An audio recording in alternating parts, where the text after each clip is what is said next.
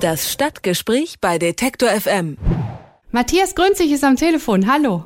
Hallo. Es klappt ja. ganz wunderbar. Ja. Na, nun können wir über die Garnisonkirche sprechen, Ja. über das doch sehr spannende Thema. Ne? Ja. Da wird ja aktuell ganz schön viel Geld reingepumpt. Eigentlich sollte die ja über Spenden finanziert werden. Ja. Und dieser Wiederaufbau der Kirche ist seit Jahren umstritten. Wer spricht sich denn jetzt gegen den Wiederaufbau aus und wird was dagegen unternommen? Na gut, also das ist ein ganz, äh, sagen wir, ein vielfältiges Thema. Man muss sagen, vielleicht die Garnisonkirche war ein sehr dominantes Gebäude. Es hat also Potsdam, die Stadt Potsdam dominiert. Es war das höchste Bauwerk Potsdams. Sie befand sich in städtebaulich exponierter Lage. Sie war also von vielen Ecken aus zu sehen. Sie hatte eine sehr spezielle Architektur. Also der Turm war mit Reliefdarstellung von Waffen, Schwertern, Gewehrtern und so weiter geschmückt. Und äh, diese Garnisonkirche mit diesem Turm hat eben auch optisch angezeigt, wer in Potsdam damals, als sie noch stand, das Sagen hatte, also der König und das Militär. Und dann befand sich auf dem Turm auch noch ein Glockenspiel. Da wurden dann Lieder wie äh, Üb immer treuen Redlichkeit oder Lobe den Herrn gespielt, aber zu besonderen Anlässen eben auch Lieder wie Siegreich wollen wir Frankreich schlagen oder die Wacht am Rhein und das Westpreußenlied.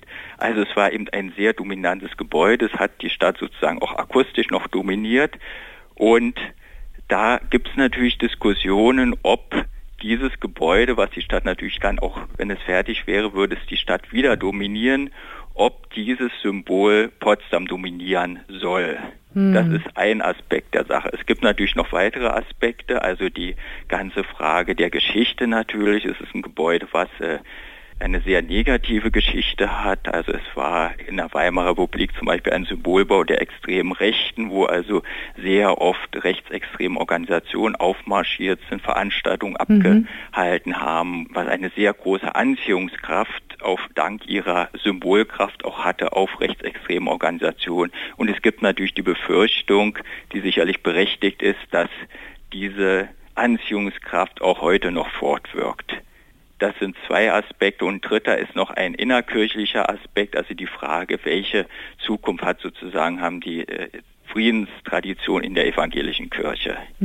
Das mal in aller Kürze so drei Aspekte genannt. Also, Sie haben ein ganzes Buch drüber geschrieben, ne? Ja, ich habe ein ganzes Buch über die Geschichte der Garnisonkirche geschrieben für Deutschtum und Vaterland. Ja. Ja. Seit März hat der Potsdamer Oberbürgermeister Mike Schubert seinen Sitz im Kuratorium der Ja. Stiftung Garnisonkirche ruhen lassen. Welche Ja. Rolle hat der denn bisher in dem Wiederaufbau eingenommen? Na gut, also Mike Schubert versucht offensichtlich, also ich erfahre das auch nur aus der Presse, äh, sozusagen jetzt neutral zu sein, weil das natürlich ein sehr umstrittenes Thema ist, was die Stadt ja spaltet, was ja wirklich auch extrem für extreme Leidenschaften sorgt auch. Und so habe ich es wahrgenommen, dass er versucht, sozusagen über diesen beiden Lagern zu stehen, um vielleicht auch diesen Streit etwas zu beruhigen, möglicherweise. Das ist aber eine Spekulation. Also ich bin jetzt nicht der sozusagen der Intimus von Mike Schubert. Die Fertigstellung der Kirche, die wird immer weiter hinausgeschoben, erinnert mich so ein Ja. bisschen an den Berliner Flughafen. Mittlerweile soll die Kirche erst Mitte 2022 Ja. wieder eröffnet Ja. werden. Liegen die Verzögerungen allein an einem Geldmangel oder was ist da los? Ja, also das kann ich jetzt, ich bin auch nicht der Bauexperte, dass ich das äh, einschätzen kann, woran, also was man in der Zeitung lag, lag es daran, dass der Baugrund schwierig ist. Dort befinden sich noch immer äh, Fundamentreste der alten Garnisonkirche, die dort durchbohrt werden mussten. Aber wie schon gesagt, das weiß ich aus der Zeitung, aber das passiert natürlich häufiger bei Bauvorhaben, dass sie teurer werden. Ja, das ist halt auch zu erwarten, weil natürlich die Baupreise generell steigen. Also in ganz Deutschland überall sind in den letzten Jahren die Baupreise massiv gestiegen und es ist auch dort zu erwarten, dass die Baupreise natürlich in die Höhe schießen werden. Einfach weil das ein äh, genereller Trend ist. Hm, natürlich. Und nochmal darauf zurückzukommen, könnte die Kirche auch ein Wallfahrtsort für Rechte werden aufgrund der Vergangenheit? Wie wahrscheinlich ist das? Ja, also das ist tatsächlich eine große Gefahr, das merke ich ja selbst. Also ich habe ja ein Buch darüber geschrieben Ja. und ich habe auch sehr viel Post dazu bekommen und bekomme auch sehr viel im Netz Reaktionen. Also es ist tatsächlich so, dass die Garnisonkirche auch heute wieder eine erhebliche Anziehungskraft auf neue rechte Kreise hat. Mhm. Also auf Kreise hat, die sagen, wir müssen endlich Schluss machen mit dieser ganzen Vergangenheitsbewältigung, mit der negativen Sicht auf die deutsche Geschichte, mit dem sogenannten Schuldkult, ja, sondern wir müssen doch endlich mal wieder uns auf unsere positiven Traditionen besinnen und da wird eben die Garnisonenkirche, diese ganzen preußischen Militärtraditionen als etwas Positives gesehen, mhm. was sozusagen für ein neues deutsches Selbstbewusstsein positiv sein kann. Ich will auch daran erinnern, es gab ja die Rede von Björn Höcke in Dresden. Mhm.